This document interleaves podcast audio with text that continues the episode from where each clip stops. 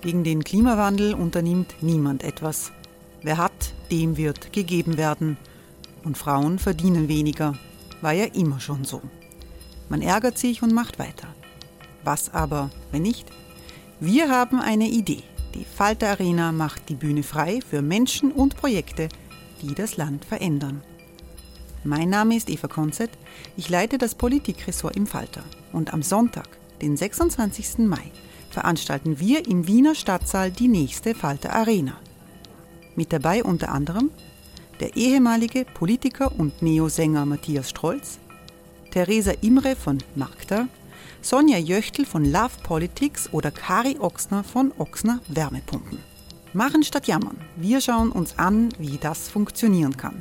Kommen auch Sie vorbei. Alle Informationen und Tickets finden Sie unter falter.at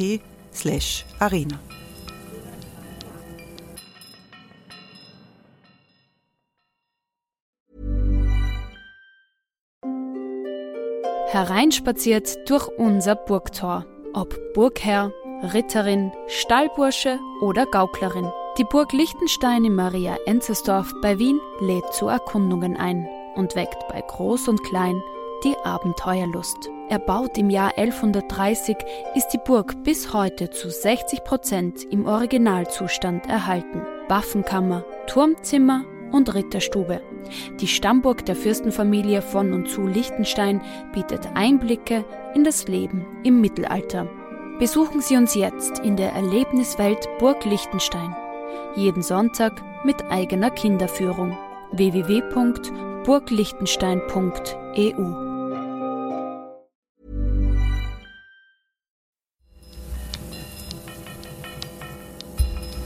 Falter Radio der Podcast mit Raimund Löw. Sehr herzlich willkommen, meine Damen und Herren, im Falter. Das Coronavirus, China und wir, das ist das Thema der heutigen Folge. Über 2000 Tote hat diese schwere Krankheit gefordert. Zehntausende Menschen sind infiziert, fast alle in der Volksrepublik äh, China. Äh, Millionen sind in China unter Quarantäne abgeschlossen, können nicht ihre Wohnungen verlassen, können ihre Städte nicht verlassen. Es sind Maßnahmen, die wahrscheinlich nirgendwo sonst in der Welt so radikal umgesetzt werden könnten, wie das jetzt in China der Fall ist. Viele Länder haben ihre Grenzen geschlossen zu China. Flüge sind abgesagt worden. Chinesische Bürger im Ausland sagen, sie werden diskriminiert. Es gibt äh, antichinesischen Rassismus. In China selbst gibt es die Forderung nach Meinungsfreiheit, einer Reduktion oder überhaupt einem Ende äh, der Zensur. Aber die Regierung greift immer härter und immer konsequenter in das Leben äh, der Menschen ein und durch. Die große Frage ist, bringt diese Epidemie die neue Weltmacht China ins Strudeln.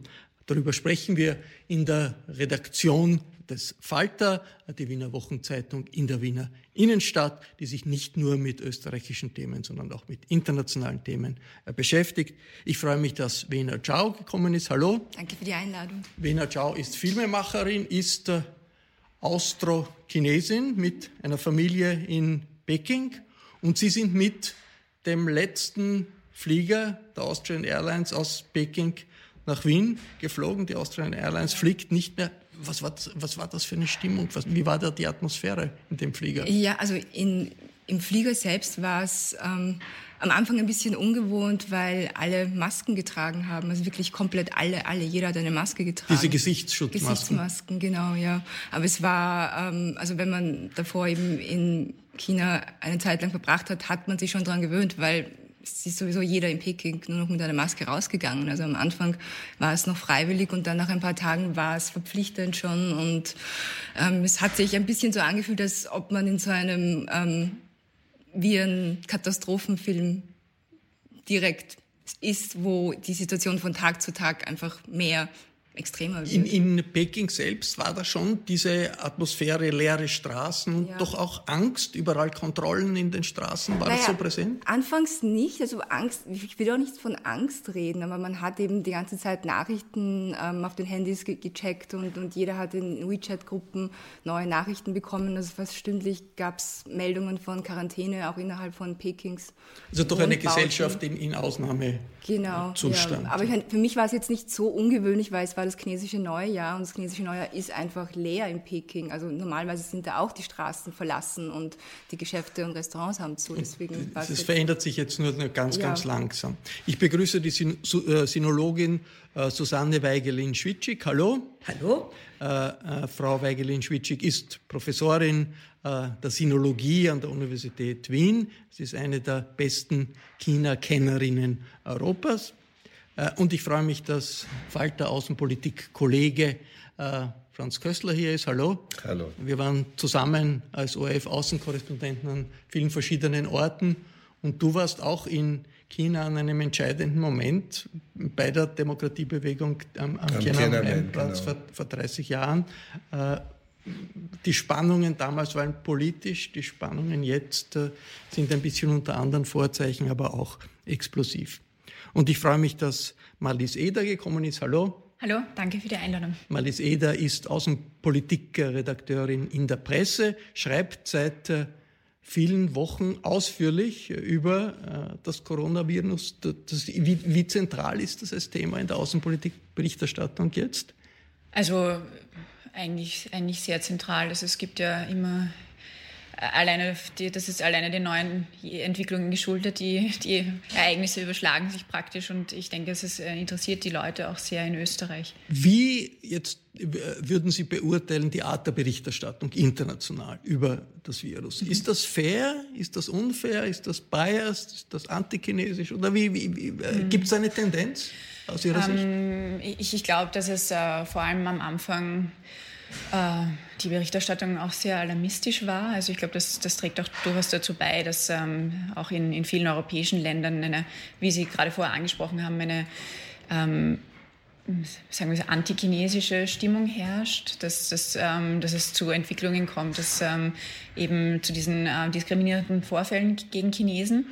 Auf der anderen Seite würde ich sagen, dass vor allem also das bemerkt man vor allem in den US-Medien, sehr, sehr regimekritisch berichtet wird. Also eben über diese äh, Dinge, die Sie gerade angesprochen haben, ähm, strikte Quarantänemaßnahmen, Unterdrückung der Meinungsfreiheit, der, der Pressefreiheit. Also man, man, spürt im Hintergrund bei all diesen Berichten doch auch die äh, Konkurrenz international mhm. zwischen China und Amerika. Ja. Jetzt, wenn wir uns anschauen, wie äh, die chinesische Regierung damit umgegangen ist. Die WHO, die Weltgesundheitsorganisation, lobt die chinesische Regierung sagt, das war viel besser als vor 15 Jahren. Da hat es auch so einen Ausbruch gegeben, SARS, da ist sehr viel vertuscht worden. Wie ist das wirklich? Was, wie ist der Unterschied? Wie, wie tut sich äh, die Regierung in China im Umgang mit dieser Katastrophe? Frau Professorin. Ja, das ist gar nicht so einfach zu sagen, weil ich gar nicht weiß, ob wir von der Regierung als einem einzelnen Akteur im Augenblick reden können in China. Wir nehmen das auf Distanz immer so äh, an, dass also alle mit einer Stimme sprechen und unter der weisen Führung des äh, Vorsitzenden Xi Jinping eben dann auch alle äh, das tun, was von oben äh, gesagt wird. Also da wäre ich etwas vorsichtig. Hinzu kommt, dass wir, glaube ich, auch beachten müssen, dass wir ja aus einer Position über China im Augenblick reden, wo wir selber derartige äh, epidemieartige Ausbrüche ja in unseren Ländern viele, viele Jahre nicht mehr erlebt haben. Also ich habe auch mit äh, Spezialisten auf diesem Gebiet gesprochen, hier aus Österreich, die gesagt haben, also ob Österreich zum Beispiel in der Lage wäre, ähm, dieses Problem anders zu lösen äh, als die Volksrepublik China, also mit weniger harten Mitteln, oder ob China, äh, ob Österreich in der Lage wäre, überhaupt so ein Problem besser zu lösen als China da waren die doch sehr im Zweifel. Und ich glaube, es gibt auch sonst in den europäischen Ländern vor allen Dingen Spezialisten aus dem Bereich des öffentlichen Gesundheitswesens, die eben darauf aufmerksam machen, dass wir da auch nicht so wahnsinnig gut aufgestellt sind. Das Wichtigste in China ist, glaube ich, dass man sieht, dass es ein ungeheures Misstrauen zwischen der Bevölkerung und den Regierungen auf allen unterschiedlichen Wie, wie sieht man das? Und das erkennt man daran, dass die Menschen ähm, nicht sich einfach diesem Regime unterwerfen und gleichzeitig auch beobachten, dass äh, sehr viele Dinge, von denen Sie annehmen, dass sie eigentlich in einem autoritären Staat vollkommen glatt laufen müssten, beobachten, dass die eben überhaupt nicht glatt laufen. Also ich sage immer, das Leben in einem autoritären Staat, das ist Geben und Nehmen. Ich nehme den Autoritarismus hin, wenn ich dafür einen Vorteil habe. Wenn der Vorteil noch nicht mal darin besteht, dass ich gegen eine solche Krankheit geschützt werden kann, weil die Bürokratie zu chaotisch ist, dann äh, ist es eben so, dass sich dort Misstrauen gegenüber der Fähigkeit des Regierens seitens der Regierenden ausbreitet. Wenn er Ciao, wie spielt sich das in den sozialen Medien ab, dieses Misstrauen? Wie spürt man das? Mm, also ich war doch sehr überrascht, wie es, also ich war eben ab dem 20. Jänner in Peking und da habe ich mitbekommen, dass meine Eltern in ihren WeChat-Gruppen täglich regste Diskussionen gehabt haben über die Vertuschung von diesem Virus. Also das, da gab es so viel Unmut, also in, in den unterschiedlichsten Bevölkerungsschichten. Und, und ich war eigentlich überrascht, dass diese Gruppendiskussionen nicht zensiert werden. Und die Zensur hat ja eigentlich erst dann stark begonnen nach dem Tod von dem Whistleblower-Arzt, wo dann der, die Reaktionen im chinesischen Internet dann nochmals explodiert sind, also dieser Unmut. Wir sprechen gleich über den ja. Dr. Li Weng. Liang, ein, ein, ein, ein, war ein ganz wichtiges Ereignis, wie, wie, wie er gestorben ist. Äh, warum? warum? Was war an der Person dieses, dieses Arztes so wichtig, dass das so viele Emotionen ausgelöst hat? Ähm, ich glaube, er war, also es war auch gut, dass er einfach ein, ein, junger Arzt war, der sich ziemlich früh schon für dieses Thema eingesetzt hat. Und, und das hat, ist medial in den sozialen chinesischen Medien aufgegriffen worden. Und ähm, es wurde eben verbreitet, dass seine Versuche die Krankheit ähm, davor zu warnen, dass das unterdrückt worden ist. Von also er war Arzt in, äh, in Wuhan, Wuhan genau. und hat das erste hat darüber berichtet genau, und das, er, die Folge war, er ist ja. zur Polizei gerufen worden und man hat ihm gesagt, wenn er das noch einmal macht, dann, wir, dann, wir, dann verletzt er Gesetze, dann ist das Verbreiten der Gerüchte und ist nachher zu einem Held geworden. Also da muss man, glaube ich, auch vorsichtig sein, dass man die Geschichte nicht so erzählt, wie sie vielleicht am besten passt. Also dieser Arzt war ein Ophthalmologe. Ja? Das heißt also, er war Augenarzt, das heißt, er hatte selber eigentlich mit Patienten, die spezifisch diese Krankheit haben, überhaupt nichts zu tun. Zweitens, er hat jetzt auch nicht in der Öffentlichkeit groß berichtet darüber, dass es so viele Ansteckungsfälle gibt, sondern er hat seine Freunde in seiner WeChat-Gruppe gewarnt und hat gesagt, ihr seid Ärzte, seid vorsichtig, hier gibt es eine erhöhte Ansteckung von etwas, was wir nicht kennen, was so aussieht wie SARS weil es eben auch äh, sich zur Lungenentzündung entwickeln kann. Seid vorsichtig, ähm, zieht euch entsprechend an, damit ihr nicht zu Opfern dieser Ansteckung werdet. Und schon dieser Hinweis in einer vergleichsweise kleinen Gruppe von befreundeten Ärzten hat dann dazu geführt, dass äh, er dann von der Polizei sofort befragt wurde und unter Druck gesetzt wurde, das nicht weiter zu verbreiten. Und ist für viele jetzt irgendwie ein Held. Äh, Franz Kössler, dieser Umgang mit Information, wie sehr ist das etwas, das in Extremsituationen wie solchen Epidemien einfach immer schwierig ist und wie sehr aus der Sicht des erfahrenen Außenpolitik beobachtet, ist das einfach autoritäre Regime tun sich mit Information in Extremsituationen noch viel schwerer. Ja, ich glaube, das ist ja ganz bezeichnend, dass der Arzt jetzt, obwohl er ja fachlich gar nicht hingehört, als großer Held dasteht jetzt, weil er genau gegen dieses System äh, das System gebrochen hat. Er hat sich so verhalten, wie, er im, wie man sich in einem autoritären Staat nicht verhält. Nämlich keine offizielle Wahrheit zu verkünden, sondern etwas zu sagen, was offensichtlich ist, aber nicht offiziell nicht äh, berichtet werden darf. Und das haben wir ja in, in vielen solchen Situationen. Also ich war damals in, äh, bei der Tschernobyl-Krise in, in Moskau Korrespondent und da war genau das Gleiche. Die Leute waren total uninformiert. Ich, ich war, äh, der ORF wurde damals als erste Fernsehstation nach Tschernobyl eingeladen, nach der Katastrophe. Und wir haben dort gesehen, die Leute waren total uninformiert. Die wussten gar nicht, dass, äh, dass Atomenergie strahlen kann. Äh, sie hatten keine Ahnung von dem Risiko, obwohl sie vier Kilometer neben dem Kraftwerk gelebt haben.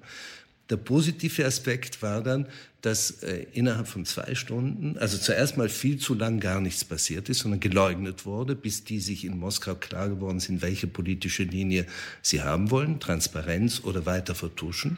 Und dann innerhalb von, äh, viel zu spät, aber innerhalb von zwei Stunden ist die Stadt mit 50.000 Einwohnern, mit 1200 Bussen innerhalb von zwei Stunden evakuiert worden. Das ist das der positive Aspekt und der negative eines autoritären Regimes. Aber die Intransparenz und nicht informieren, sondern eher vertuschen und versuchen, das hinter den Kulissen zu lösen, damit das ganze System, diese dieser Schein der Geborgenheit in einer autoritären Gesellschaft ja nicht angekratzt wird, das ist ein, glaube ich, wesentlicher, äh, wesentliches Dilemma einer, einer autoritären Regierung. Dass, dass da die sowjetischen Behörden innerhalb von wenigen Stunden eine ganze Stadt evakuiert haben, ist ja unter anderen Vorzeichen jetzt auch äh, passiert. Also dass äh, innerhalb von zehn Tagen riesige Spitäler aufgestellt wurden in Wuhan, der Stadt, die am meisten äh, betroffen ist. Da hat es doch international Respekt gegeben. Viele man hat gelesen, das hätten andere wahrscheinlich nicht so schnell aufstellen äh, können. Da war ein bisschen der Gedanke dahinter, vielleicht können autoritäre Regierungen, wo, wenn die Zentrale was sagt und tausende Leute mobilisiert werden, können da doch gut reagieren. Ist das äh, etwas, das dem Regime oder dem, auch dem Regierungssystem in China gut geschrieben wird? Marlene also, in der Berichterstattung? Äh, ich, ich, denke, dass ähm, solche Aktionen ähm, natürlich zeigen sollen, dass, dass, ähm, dass die Führung schnell auf, auf Krisen reagieren kann. Aber ich bezweifle ein bisschen den Sinn äh, daran, äh, in, innerhalb von Windeseile ein, ein Krankenhaus ähm, ähm, aufzubauen, wenn, wenn es an, an grundlegenden Dingen fehlt. Also die, das ganze Mediz also es, war ein, es herrscht noch immer ein Mangel an medizinischem Personal. Es wurden äh, Lieferungen von, von Schutz, äh, Schutzmasken, von Schutzausrüstungen sind einfach nicht durchgekommen, nicht nach Wuhan wegen dieser äh, strengen Quarantänemaßnahmen und weil der Verkehr blockiert wird. Also ich glaube, das, das hat ähm, sowohl positive als auch äh, negative Seiten. Natürlich wurde durch die, wurden durch die Quarantänemaßnahmen eine, oder denke ich mal, wurde, wurde eine, eine große Ausbreitung verhindert oder eine schlimmere Ausbreitung. Aber ähm, auch eben diese ganzen Verkehrswege wurden, wurden dadurch blockiert und, und ähm also man kann nicht von einer Stadt in die andere. Jemand hat gesagt, das ist so wie im Mittelalter in Europa, wo man, wie man von einem Dorf ins andere gegangen ist, musste man äh, mit dem Verhandeln mit den jeweiligen Aufpassern in, in der anderen Stadt. Aber jetzt diese doch sehr spektakuläre Aktion, Spitäler aufstellen, in, innerhalb von wenigen Tagen, das war in der Berichterstattung in den chinesischen Medien, wenn ich das äh, richtig sehe, doch total zentral. Also man hat nicht berichtet über Schwierigkeiten, sondern hat berichtet, wie toll wir als zentrale Regierung jetzt da eingreifen ja. können. Wie, wie kommt das an bei den Leuten? Wie wichtig war das für die, für die Regierung, diese Nachricht, diese Botschaft? Ich glaube, dass die Meinung ein bisschen gespalten war, weil einerseits ist ja immer dieser Nationalstolz da unter den chinesischen Bürgern, Bürgerinnen, dass sie diese Regierung haben, die das erreichen können, aber gleichzeitig ist diese Skepsis die ganze Zeit auch da gewesen und die haben schon auch gleichzeitig geschimpft, dass nicht früher reagiert wurde und dass die Maßnahmen eigentlich nichts gebracht haben bis jetzt. Man muss schon mal sehen, glaube ich. Zunächst einmal muss man sich mal in die Situation der Menschen versetzen, die dort von dieser Krankheit betroffen sind. Für die ist es extrem wichtig, dass sie ein Krankenbett haben. Das heißt also, für die ist das eine sehr, sehr gute Nachricht, dass dieses Krankenhaus dort so schnell aufgebaut wurde. Da dürfen wir, die wir gesund sind und hier in relativ normalen Verhältnissen leben, nicht drüber hinwegsehen, dass wenn man mit einer solchen Epidemie äh, konfrontiert ist, dass es für die Menschen ein ganz großes Problem ist, wenn sie keine ärztliche Hilfe bekommen. Und keine ärztliche Hilfe bekommen heißt, ich komme nicht ins Krankenhaus. Insofern denke ich, dass man auch darüber nicht einfach nur so hinwegsehen darf, dass man sagt, naja, das war jetzt weil so eine typische Show Showmaßnahme, mit der die Zentralregierung versucht hat, ihre Macht durchzusetzen. Auf der anderen Seite muss man sagen, in einem autoritären Regime ist eben jede Maßnahme politisch. Und das äh, ist auch das große Problem, mit dem die chinesische Regierung konfrontiert ist, dass alles, was sie tut, es mag noch so praktisch relevant und notwendig sein, wird immer gemessen an der Fähigkeit zum guten Regieren. Ja, und äh, ich glaube, dass auch unsere Regierung nicht ganz äh, davon äh, gefeit sind, über solche Dinge nachzudenken. Auch wir würden erwarten oder wir erwarten, dass wenn zum Beispiel einzelne Bürger in Österreich oder in Frankreich oder in Deutschland äh, von diesem Virus erwischt werden, dass die Regierung richtige und gute Maßnahmen setzt, um uns zu schützen. Und das bedeutet, dass sie über eine große Regierungsfähigkeit verfügen muss. Das heißt also organisatorisch die unterschiedlichsten Ebenen zusammenführen.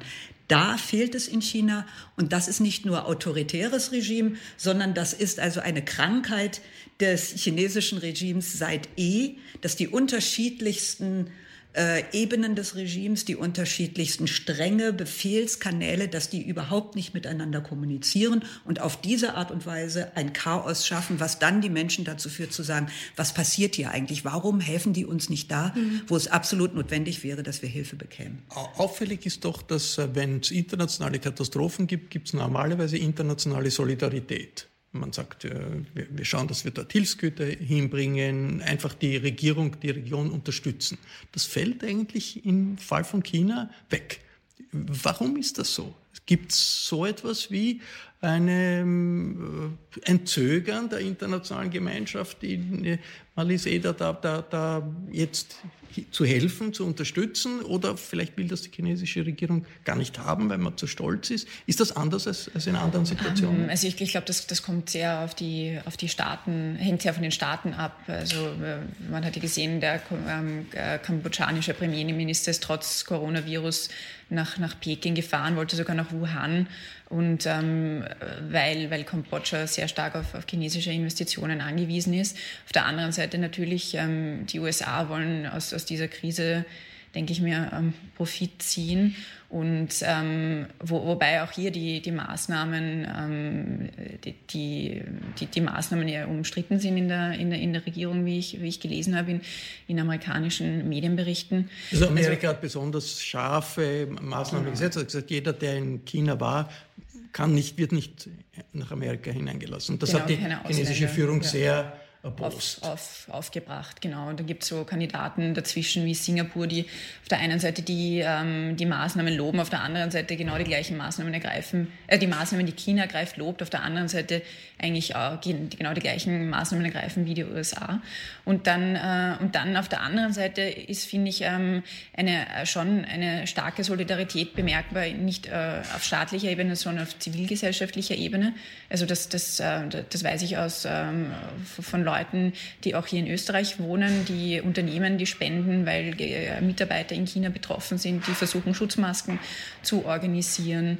Ähm, auch alleine in der, in der chinesischen Community in Österreich, was Aber da für gibt In Europa wird ja berichtet von Rassismus gegenüber Menschen, die man als Chinesen identifiziert, die will man nicht in der Nähe haben, die werden irgendwie diskriminiert. Erleben Sie sowas? Äh, Lena Chao in Wien? Ähm, ich muss sagen, dass ich eigentlich bis jetzt Glück hatte, mir auf der Straße noch nichts Offensichtliches passiert ist. Aber man ist halt schon die ganze Zeit ein bisschen so angespannt. Und äh, nachdem man diese Berichte kennt von vielen anderen Leuten aus Wien und auch international, dass diese Attacken stattfinden, habe ich immer ein bisschen so die Angst, dass das mir als nächstes schon noch passieren kann. Was hören Sie da? Was, was, wird, was wird berichtet von in, in, der Community? Na, dass asiatisch ausschauende Menschen beschimpft werden, bespuckt werden, zusammengeschlagen werden, all diese Dinge. Und das, ich meine, das ist das Einzige, was ich bis jetzt beobachten konnte in Wien mit eigenen Augen war, dass ähm, in der U-Bahn sind ähm, zwei Jugendliche gesessen, eine chinesische Familie ist eingestiegen und mit denen vorbeigegangen und einer von diesen Buben hat sich die Nase zugestopft mit seinen Fingern. Und ich habe mir gedacht, was mache ich jetzt in dem Moment? Soll ich reagieren oder soll ich mich einmischen oder setze ich mich dann aber auch, auch noch zusätzlichen Attacken aus? Aber ja. Ist das, äh, Frau Professorin äh, äh Wegelin-Witschig, ist das äh, anders als sonst? Normalerweise ist doch äh, ein Impuls der Solidarität. Und jetzt scheint hier rund um dieses Coronavirus ein Impuls der Entsolidarisierung stattzufinden, auch in, in der Politik, auch weiß ich, die chinesische Führung schimpft furchtbar auf Amerika. Es gibt eine Polemik mit den USA. Normalerweise in solchen Situationen tut man das nicht. Ja, also ich würde auch meinen, das ist relativ äh, ungewöhnlich. Nun ähm, muss man vielleicht noch mal erwähnen, dass wir ja bis heute nicht wissen, wo dieses Virus herkommt. Hey, it's Ryan Reynolds and I'm here with Keith, co-star of my upcoming film If, only in theaters May 17th. Do you want to tell people the big news? All right, I'll do it. Sign up now and you'll get unlimited for $15 a month in six months of Paramount Plus Essential Plan on us. Mintmobile.com slash switch. Upfront payment of $45 equivalent to $15 per month. Unlimited over 40 gigabytes per month. Face lower speeds. Videos at 480p. Active Mint customers by 531.24 get six months of Paramount Plus Essential Plan. Auto renews after six months. Offer ends May 31st, 2024. Separate Paramount Plus registration required. Terms and conditions apply if rated PG.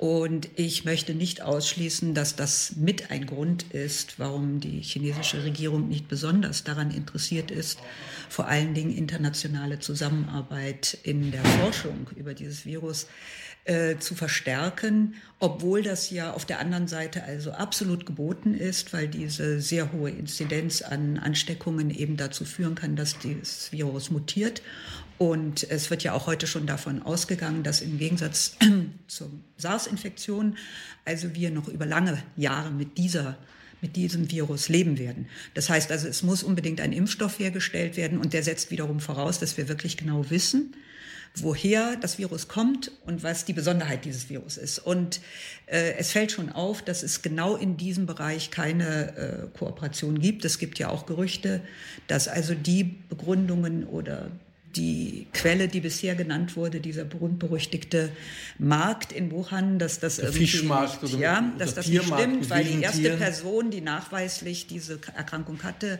nie auf diesem Markt gewesen ist. Also vielleicht kommt das dann eben doch woanders her.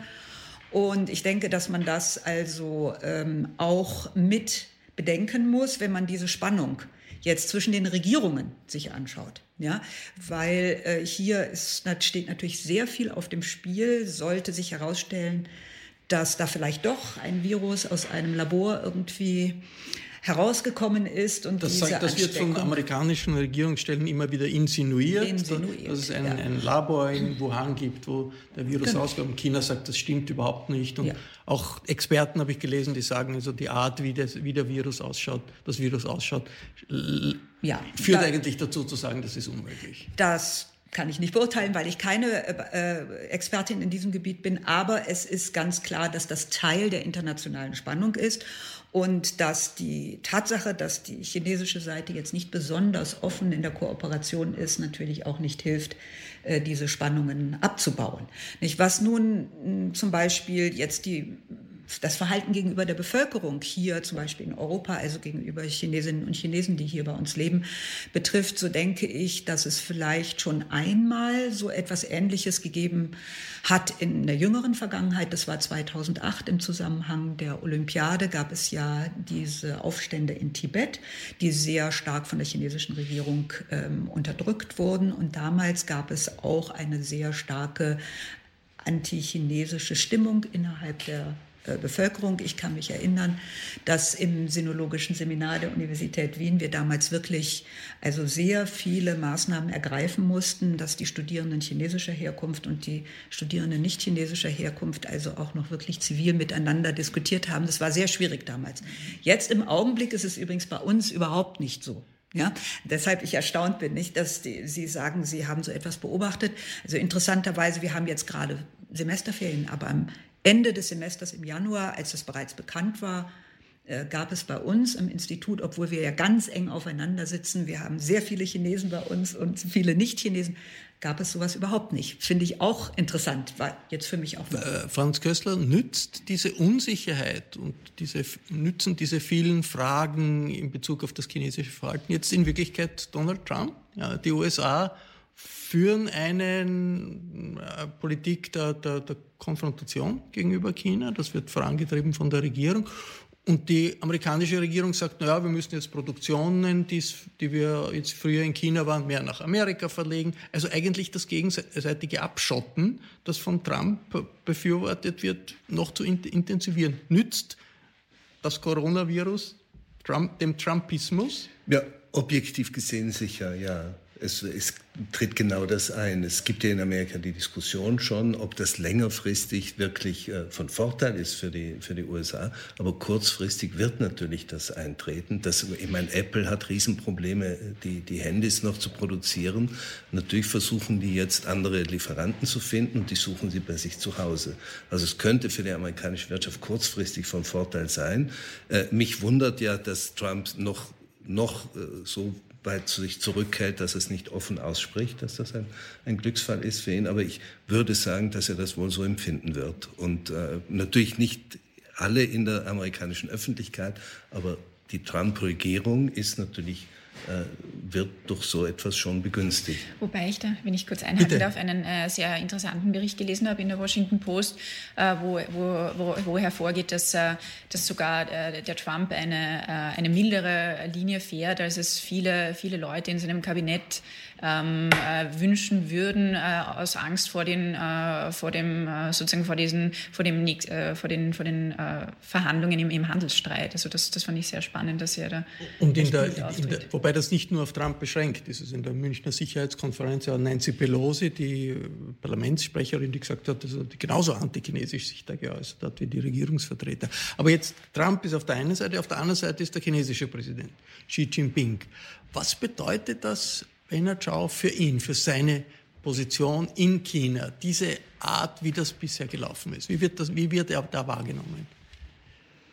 Ich kann mir vorstellen, dass seine, also sein glänzender Ruf dadurch ein bisschen geschwächt werden könnte durch diesen Umgang mit der Situation, dass es bis jetzt nicht zu einer Lösung gekommen ist. Und dass er sich auch sehr spät erst öffentlich dazu geäußert hat. Es hat Tage gegeben, ja. wo er sozusagen von den Medien verschwunden war, aber jetzt ist er wieder da. Ist das äh, die Reaktion, wir haben vorhin über Tschernobyl gesprochen. Nach Tschernobyl hat Gorbatschow, Perestroika und Glasnost äh, gemacht. Also es ist die Öffnung gewesen. Äh, Frau Professorin, in China scheint eher das Gegenteil äh, zu sein. Also kann es sein, dass all diese Kontrollmaßnahmen, die ja unglaublich sind, Leuten, die auf der Straße kontrolliert werden. Wenn man in, ein Haus geht, wird man kontrolliert. Den Leuten wird vorgeschrieben in, in vielen Städten, wie, wie, oft man einkaufen gehen darf und das wird kontrolliert. Also eine Art Kontrolle, die es bisher eigentlich in China nicht gegeben hat. Kann es sein, dass das ein Sprung in Richtung, besteht die Gefahr, dass das ein Sprung in Richtung Totalitarismus wird in China, der Umgang mit dieser Epidemie?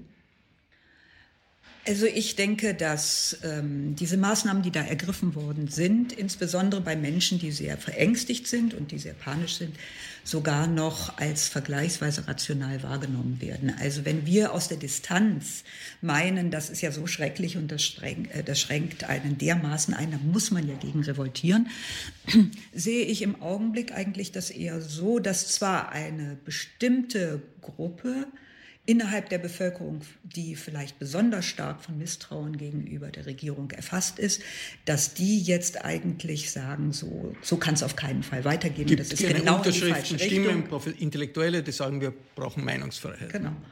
Ähm, auf der anderen Seite gibt es aber bestimmt auch viele Menschen in China, die der Meinung sind, dass diese Maßnahmen unbedingt ergriffen werden müssen und dass das der einzige Schutz ist, den sie wirklich noch haben.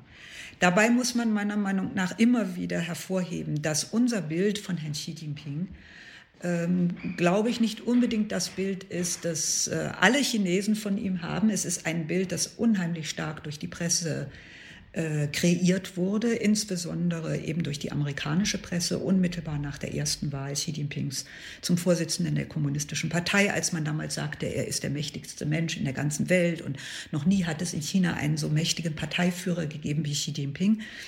Äh, ich war da von vornherein sehr skeptisch, weil ich den ganzen Prozess bis hin zu seiner Wahl doch sehr genau beobachtet habe und äh, von daher weiß, dass es sehr starke Stimmen gegen Xi Jinping innerhalb der Partei gibt und dass dementsprechend dieser ganze Vorgang jetzt um den Coronavirus eben auch ein Vorgang ist, wo unterschiedliche politische Kräfte in China versuchen, ihrerseits Kapital aus dieser Situation zu schlagen. Also wenn, wenn, die, wenn, wenn die, der Präsident das unter Kontrolle bringt, wird es ihn äh, stärken. Wenn es schief geht, kann es große politische Probleme geben.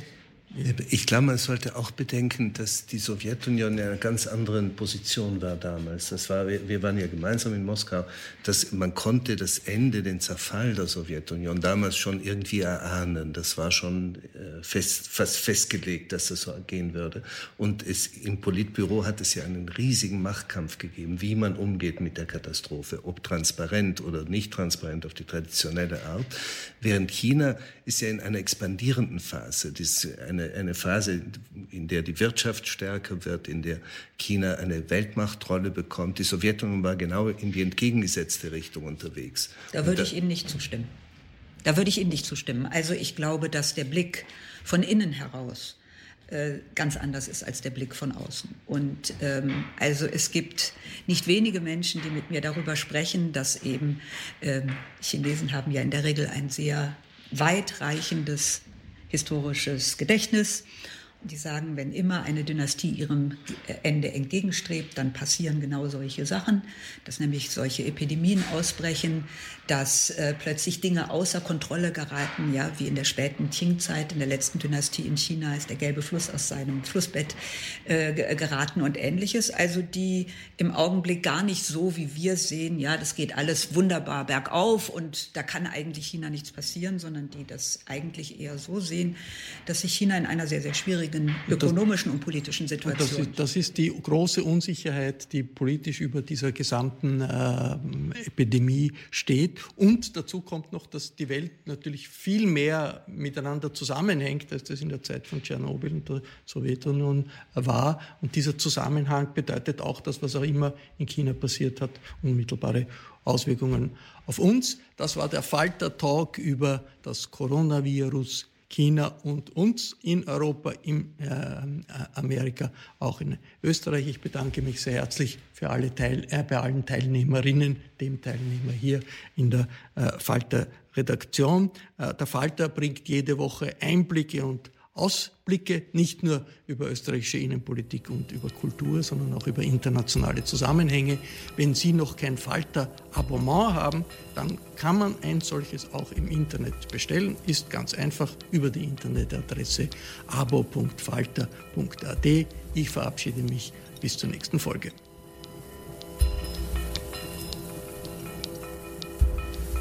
Sie hörten das Falterradio, den Podcast mit Raimund Löw.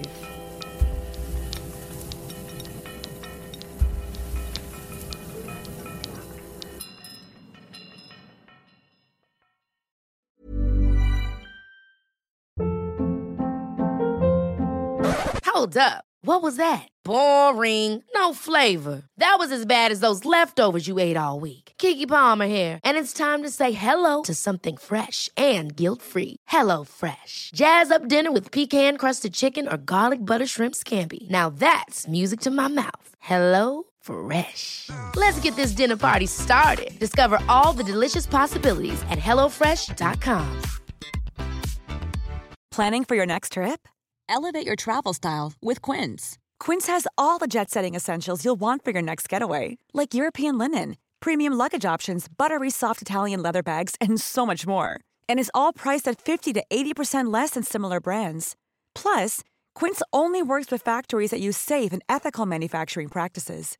Pack your bags with high-quality essentials you'll be wearing for vacations to come with Quince. Go to quince.com/pack for free shipping and 365-day returns.